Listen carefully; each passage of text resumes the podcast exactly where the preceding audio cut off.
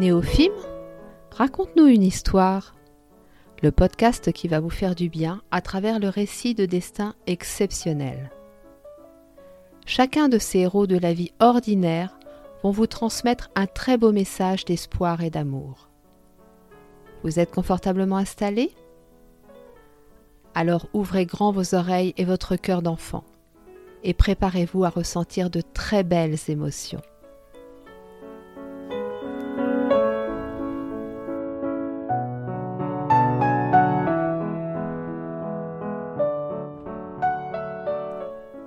Bonjour à tous et bienvenue sur le podcast des petites histoires de Nathalie et Néophime. Aujourd'hui, je vais vous parler d'une femme qui malheureusement n'est plus là aujourd'hui et qui m'a profondément inspirée dans mon travail du pardon. C'est vraiment quelqu'un qui a eu un parcours exceptionnel, marqué de beaucoup de souffrances aussi, et dont j'avais très envie de vous parler. Cette femme s'appelle Maïti Girtaner. Elle est née le 15 mars 1922 et malheureusement, à l'âge de 3 ans, elle a perdu son papa. Donc sa maman et elle sont parties vivre à Saint-Germain-en-Laye chez ses parents, enfin chez les parents de la maman. Et Maïti grandit, euh, voilà, grandit tranquillement dans une euh, jolie maison avec un joli jardin. En 1940, le début de l'occupation, son grand-père décide de partir avec elle, elle a donc 18 ans. Il part avec elle dans une maison familiale près de Poitiers, au bord de la Vienne. Et il se trouve que justement, c'est à cet endroit-là que s'arrête la ligne de démarcation. Alors si jamais il y a des personnes euh, qui ne sont pas françaises et qui ne connaissent pas l'histoire de France, je vous explique très rapidement qu'en fait, euh, au moment de l'occupation allemande, donc de 1940 jusqu'à 1945, enfin du moins jusqu'à 1942, parce qu'après toute la France était occupée, eh bien la France était coupée en deux et il y avait donc la ligne de démarcation qui séparait la zone occupée au nord de la zone libre au sud. Donc cette ligne de démarcation suit la rivière, la Vienne, et donc la maison de la famille de Maïti est au nord, dans la zone occupée, et elle voit de sa maison la zone libre qui est juste de l'autre côté de la rive. Et il se trouve que, bien évidemment, la nuit, il y a beaucoup de personnes qui tentent de traverser cette ligne de démarcation pour partir et s'enfuir dans la zone libre. Donc Maïti, au départ, les voit de sa fenêtre, et puis peu à peu, elle va les aider. C'est-à-dire qu'avec sa petite barque, elle va euh, en accompagner, elle va traverser plusieurs fois la Vienne pour les aider à fuir en zone libre. Et c'est comme ça qu'elle va s'engager dans la résistance. Malheureusement, en 1943, elle va être faite prisonnière par les Allemands avec 19 autres personnes et là va commencer un long calvaire. Elle est donc enfermée dans une cave avec les autres personnes, surveillée par les Allemands, interrogée régulièrement, battue. Elle va passer beaucoup de temps dans cette cave.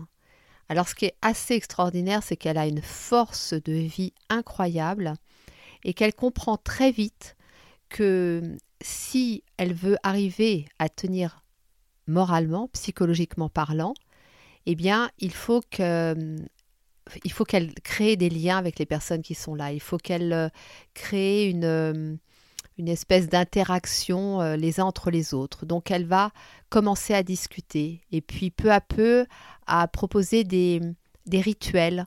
Donc à 16 heures, ils font une forme de petite prière, qu'ils soient croyants ou pas, c'est pas important. Elle leur propose de voilà de formuler euh, ce qui est important pour eux, de le formuler à voix haute. Et puis ils parlent ensemble, ils parlent de, de plein de choses, mais aussi de la mort, parce qu'ils savent très très bien que c'est ce qui les attend tous. Il arrive à certains moments que l'on ramène l'un d'entre eux qui a été battu et qui est mourant. On le laisse là au milieu des autres pendant plusieurs heures. Et là, de la même façon, elle va prier à côté, elle va leur parler à ces gens qui sont en train de mourir, qui ont été battus. Elle va les rassurer, leur expliquer qu'il y a quelque chose qui les attend derrière, quelque chose de beaucoup plus beau. Elle va les accompagner en quelque sorte. Et elle va faire ça de nombreuses fois. Dans cette cave, ils sont surveillés par un jeune Allemand. Et un jour, elle se met à parler avec lui parce qu'elle savait aussi parler allemand, puisque je crois qu'elle était, il me semble qu'elle était alsacienne d'origine ou quelque chose comme ça. Mais enfin bon, elle avait des notions d'allemand. lui avait des notions de français. Donc ils se mettent à discuter ensemble et elle lui demande son, son prénom, son âge. Il avait donc 26 ans, elle en avait 19. Et surtout, elle lui pose une question assez incroyable. Elle lui dit Mais comment vous en êtes arrivé là? Comment, à 26 ans, vous pouvez accepter de faire des choses pareilles et lui, qui était déjà très pris, très embrigadé par toute cette doctrine, lui explique euh, qu'en fait, à l'âge de 8 ans, il a été euh, enrôlé dans les Hitlerjungen. C'était quelque chose qui était organisé pour euh, éduquer de jeunes enfants à l'idéologie nazie. Et donc, ils avaient le choix de différentes professions. Et lui avait fait le choix d'être médecin. Alors, bien évidemment, médecin bourreau, hein, parce que vous doutez bien que c'était pas pour euh, le bien-être des prisonniers qu'il était là, mais pour les torturer. Et il en était très fier. Il était très fier. Il lui disait J'étais choisi par Himmler pour mes compétences, pour euh, ma ténacité, pour ma force, et, euh, et vous méritez ce qu'on vous fait parce que vous, vous déshonorez le pays, vous déshonorez la patrie, enfin toutes ces choses-là. Un vrai discours idéologique. Il se trouve qu'un jour, peu de temps avant la fin de la Seconde Guerre mondiale, euh, Maïti est vraiment battue, mais à mort, et son système nerveux est touché. Donc elle est vraiment dans un très piteux état. Ils ne sont plus que 3 sur 19. Heureusement pour elle, la guerre se termine et donc elle est libérée. Sauf qu'elle a 20 ans, enfin 21 exactement, et qu'elle ne peut plus marcher, enfin elle est dans un état pitoyable, puisque, voilà, comme je vous l'ai dit, son système nerveux était touché. Elle a donc été prise en charge par la Croix-Rouge. Elle a fait des années, des années de rééducation. Elle a souffert le martyr parce qu'elle avait des douleurs neurologiques extrêmement violentes. Elle ne pouvait rester assise que quelques minutes par jour, puis ensuite quelques heures. Mais voilà, toute sa vie a été euh, brisée en quelque sorte. Elle n'a jamais pu se marier, elle n'a jamais pu avoir d'enfants, et elle aura passé toute sa vie comme ça. Mais ce qui comptait pour elle, c'était ce chemin du pardon. Et comme elle le dit, je vous inviterai à, regarder euh, ce, documentaire qu'elle a réalisé ou à lire le livre qu'elle a écrit. Je vous mettrai toutes les indications en barre d'infos. Comme elle le dit, je désirais ardemment ce pardon, ardemment, parce que clairement, je pense qu'elle avait compris que à la douleur physique s'ajoutait la douleur morale de ce pardon qu'elle n'arrivait pas à accorder au départ et elle a très vite perçu que si elle arrivait à pardonner, elle allait se libérer, c'était elle qui allait se libérer du poids de cette offense. Et c'est donc ce qu'elle a fait. Et je suis intimement convaincue que ça a eu une incidence par rapport à ce qui s'est passé ensuite, que si elle-même n'avait pas pardonné, il ne se serait pas passé ce qu'il va se passer ensuite. Et donc, quarante ans plus tard, elle est recontactée par cet Allemand son bourreau. Il la recontacte parce qu'il vient d'apprendre qu'il a un cancer, qu'il n'a plus que quelques mois à vivre, et il a vraiment besoin de revoir Maïti parce qu'il se souvient de cette euh, approche qu'elle avait de la mort, de elle n'en avait pas peur et ça l'avait vraiment marqué à ce moment-là. Et donc il a voulu aller la voir, la rencontrer pour parler de la mort avec elle et de l'après-mort. Et c'est donc ce qu'il a fait. Il l'a retrouvée, il est venu en France la voir. Alors elle explique très bien qu'en plus c'était une semaine où elle ne pouvait pas se lever, donc euh, bah, il s'est assis lui sur un fauteuil à côté de son lit à elle, et ils se sont mis à parler. Et elle explique très bien que elle a vu son regard au fur et à mesure qu'il parlait, qu'elle lui expliquait que, que Dieu pardonne tout, que il, a encore la possibilité de changer les choses, il a encore la possibilité de demander pardon et de faire de sa vie quelque chose qui a du sens, quelque chose qui est beau, même s'il ne lui reste que quelques mois. Il s'est mis également à lui parler de sa vie, à lui, donc de tout ce qu'il avait fait, parce qu'il avait pris conscience que la vie qu'il avait vécue n'était finalement pas celle à laquelle il aspirait. Donc euh, ils se sont mis à reparler de tout ce qu'il avait fait. Et c'est là qu'elle a vu en fait son regard changer. Et elle le dit très bien, je ne pense pas qu'au départ il est venu dans l'idée de demander pardon. Il est venu parce qu'il était mort de peur par rapport à la mort et qu'il avait besoin d'être rassuré.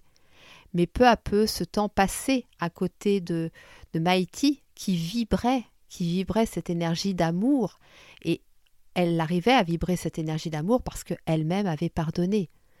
Et en vibrant cette énergie d'amour, elle l'a touché en plein cœur, et elle lui a permis lui-même d'ouvrir les vannes et de laisser partir tout ce qu'il fallait laisser partir. Et là, à un moment donné, il s'est levé. Alors elle explique qu'il est très grand, donc c'est assez impressionnant. Elle, elle était dans son lit. Il s'est levé, il était comme un enfant, la tête baissée, et il lui a dit Qu'est-ce que je peux faire? Et là, elle lui a répondu Vous n'avez plus à vivre que d'amour. À partir de maintenant, vous n'êtes qu'amour pour les autres.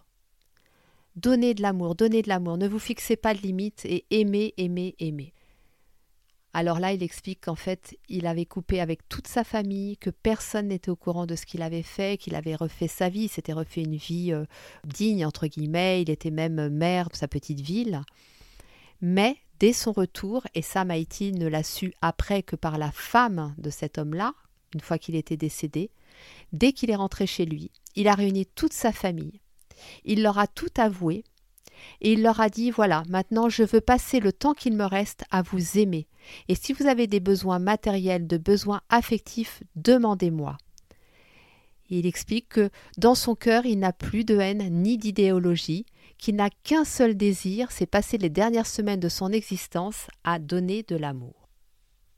Et c'est comme ça qu'en écoutant le conseil de Maïti, ne soyez qu'amour, il a pris soin des siens, jusqu'à son dernier soupir. Il s'est occupé de tout le monde, comme il a pu, avec ce qu'il a pu, mais toujours avec cette euh, vibration d'amour à laquelle il s'était enfin connecté, et il est décédé quelques semaines après. Cette histoire, je la trouve profondément touchante, émouvante, et hum, j'ai découvert Maïti en fait au tout début de mon cheminement vers le pardon il y a dix ans lorsque j'avais commencé à créer des ateliers au collège et à en parler aux enfants. Et je leur ai passé, bien évidemment, le documentaire et ils étaient tous mais stupéfaits. Je, suis sûre qu'aujourd'hui, maintenant ils sont adultes, je suis sûre qu'aujourd'hui euh, ils y pensent encore par moments et c'est bien de montrer qu'il y a des gens peuvent, qui arrivent à faire ce chemin-là. Parce que si elle, elle peut le faire, alors moi je peux le faire. De la même façon, j'ai compris à ce moment-là que le pardon était un acte d'une puissance incroyable et qu'il était possible pour tous et à tout moment. Qui aurait cru que cet homme, même elle, est-ce qu'elle aurait pensé un jour que cet homme vienne à son chevet et finisse par lui demander pardon? J'ai compris aussi à quel point pardonner permettait de vivre une vie beaucoup plus douce à travers Maïti, qui certes avait encore les douleurs physiques, mais qui s'était décharger de cette souffrance euh, psychologique en pardonnant. Et ça m'a fait prendre conscience que le lien entre le pardon et l'amour montre bien qu'on ne peut aimer vraiment inconditionnellement que si l'on pardonne l'autre, mais aussi si on se pardonne à soi-même. Et c'est vraiment quelque chose que j'aimerais que chacun arrive à entendre pour s'aimer soi-même. Et Dieu sait si les gens ont du mal à s'aimer soi-même. Et on sait quelles conséquences ça a sur l'humanité, eh bien, pour s'aimer soi-même, il faut se pardonner. Et se pardonner, c'est possible, quel que soit ce que l'on a fait. J'espère que cette histoire vous aura plu. Je vous invite vraiment à aller la découvrir davantage à travers son livre, à travers le documentaire qu'elle a réalisé. Néophime et moi, nous vous souhaitons un très beau dimanche. Nous vous envoyons plein d'amour et nous vous disons à la semaine prochaine.